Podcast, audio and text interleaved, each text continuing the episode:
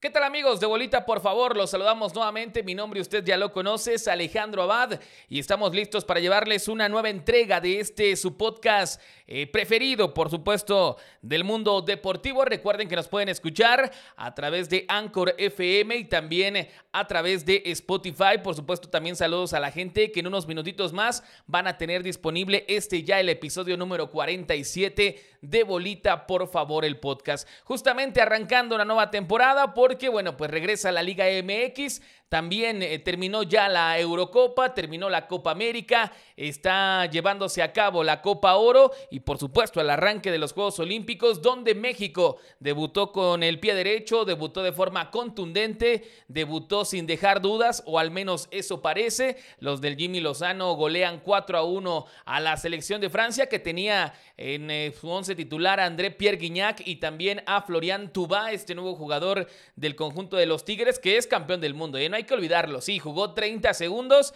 pero es campeón del mundo con Francia, ya que estuvo en Rusia, en Rusia, sí, en Rusia 2018, y ahí fue campeón del mundo junto con Mbappé, con Griezmann, con Pogba, en fin, con toda esa camada de jugadores que ahora en la Eurocopa quedaron a deber. Así que vamos a arrancar de inmediato con la Liga MX porque eh, ya inició el día de ayer. Ya arrancó la jornada 1 y lo que se esperaba, un triste y la verdad bastante aburrido empate entre el conjunto de Querétaro y las Águilas del América. ¿Por qué digo que es lo que se esperaba? Porque muchos eh, equipos no están al 100%, tienen seleccionados en eh, Tokio 2020 y también tienen seleccionados en la Copa Oro, así que no tienen planteles completos. Dentro de esos equipos se encuentran las Águilas del América, que bueno, sí tuvo algunas incorporaciones, pero también Córdoba está en la selección, también lo está Henry Martín, eh, en fin, Ochoa que está en la sub-23. Bueno, muchos de sus elementos no se encuentran ahorita disponibles para Santiago Solari. Se esperaba que no fuera un encuentro tan vistoso, se cumplió el pronóstico, terminan empatados a cero goles y de parte de Querétaro, bueno, pues un equipo que está en reconstrucción, que cada seis meses se va medio equipo y llegan nuevos elementos, obviamente eso sin duda le va a costar al Piti Altamirano, que saca un punto de oro para las aspiraciones del conjunto queretano, empatar de local con el América en el arranque de un nuevo torneo no luce tan malo. Entonces, con ese, con ese mm, partido arrancó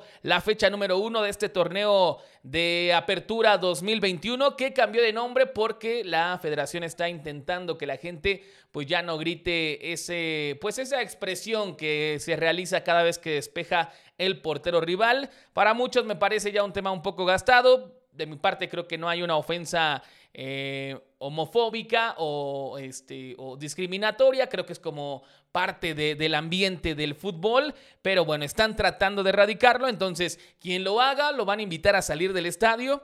Posteriormente una sanción al club y posteriormente veto, eh, o sea, veto al estadio. Por sí que va a haber poca posibilidad de ver a tu equipo, porque seguimos en pandemia, porque no se sabe en qué estados sí y en qué estados no va a haber acceso al público. Ayer sí hubo en la corregidora, sí hubo acceso en el estadio y vamos a ver qué pasa en Estado de México. Aquí con Toluca creo que no lo va a ver. A partir del lunes vamos a entrar en semáforo eh, naranja, lo mismo que en Ciudad de México. Por lo tanto, considero que ni Pumas, ni Cruz Azul, ni América tendrán gente en su estadio de locales, lo mismo que Toluca. Que por decir, con Toluca muchos Dicen, no, que hay que pelear por el 50% de aforo, dennos chance de que venga 40% la gente. Esas eran las entradas del Toluca. O sea, esas eran las entradas del Toluca. Tampoco es que el estadio esté lleno cada 15 días. Entonces, si aún así la gente no iba y teníamos un aforo de un 30-35%, bueno, creo que va a andar en el 10-15% ahora. Este, cada vez que haya un partido de local eh, con Toluca, a menos que el equipo responda,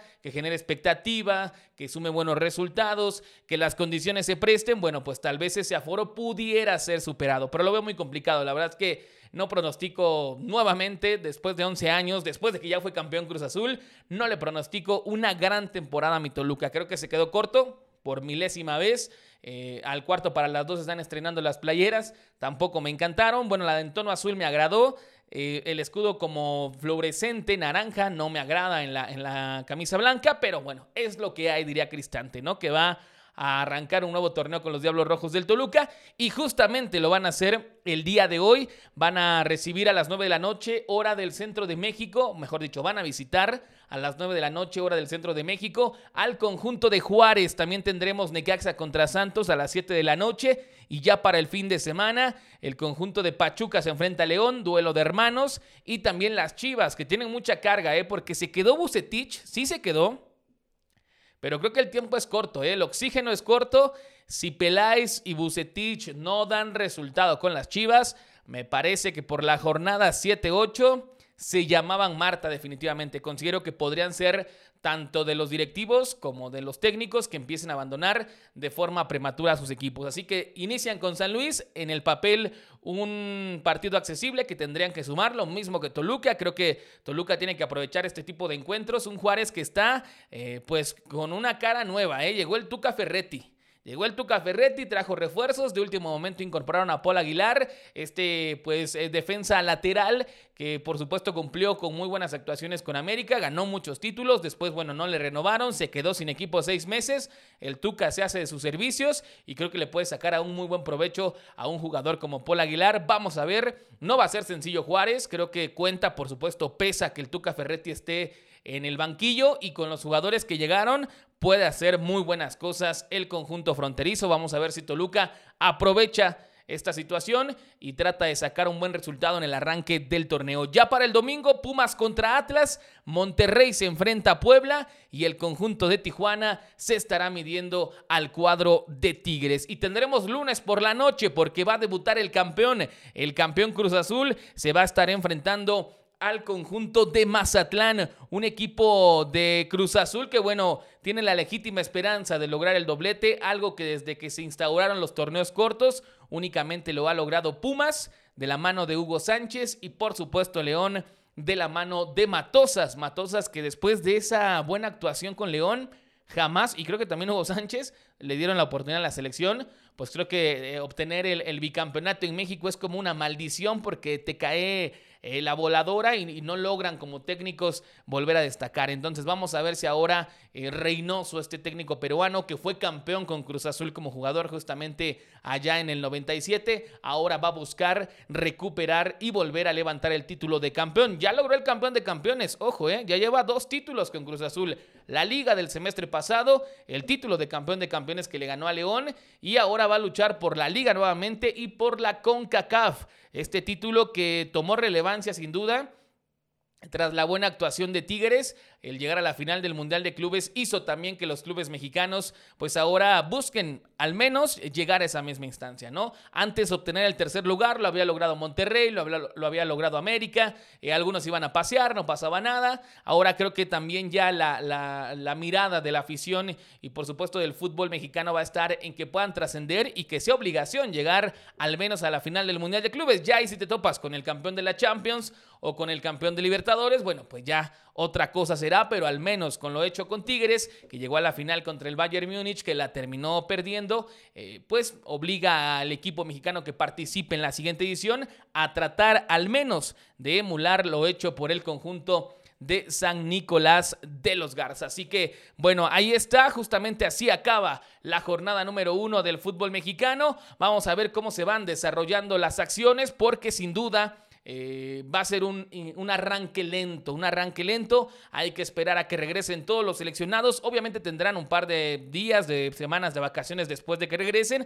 Así que yo creo que estaremos viendo eh, bien, bien, bien el nivel de esta nueva, de este nuevo semestre futbolístico en México. Por ahí de la jornada 5 6, yo le calculo que ya todos los equipos estarán en ritmo, estarán con planteles completos, estarán cerrados en cuestión de contratación, porque hay que recordar que el mercado de fichajes cierra hasta agosto. Entonces se pueden sumar algunas variantes. Pueden salir jugadores, el caso de América, que no saben qué van a hacer con Renato Ibarra, que no saben qué van a hacer con, eh, me parece, con otro par de jugadores, eh, con el mismo Nico Castillo, que bueno, viene recuperándose, que tiene por ahí un, problema de, que cobra mucho y, y, no, y no saben este, pues qué hacer, qué hacer con el jugador, que para mí puede todavía dar algo, ¿no? Sin embargo, el pronóstico de su salud es reservado, no se sabe si pueda volver a sufrir esa lesión y le cueste pues la carrera prácticamente. Así que de momento, este es un breve podcast, una breve eh, reseña, un breve repaso de lo que será la jornada 1 que ya arrancó, lo decíamos el día de ayer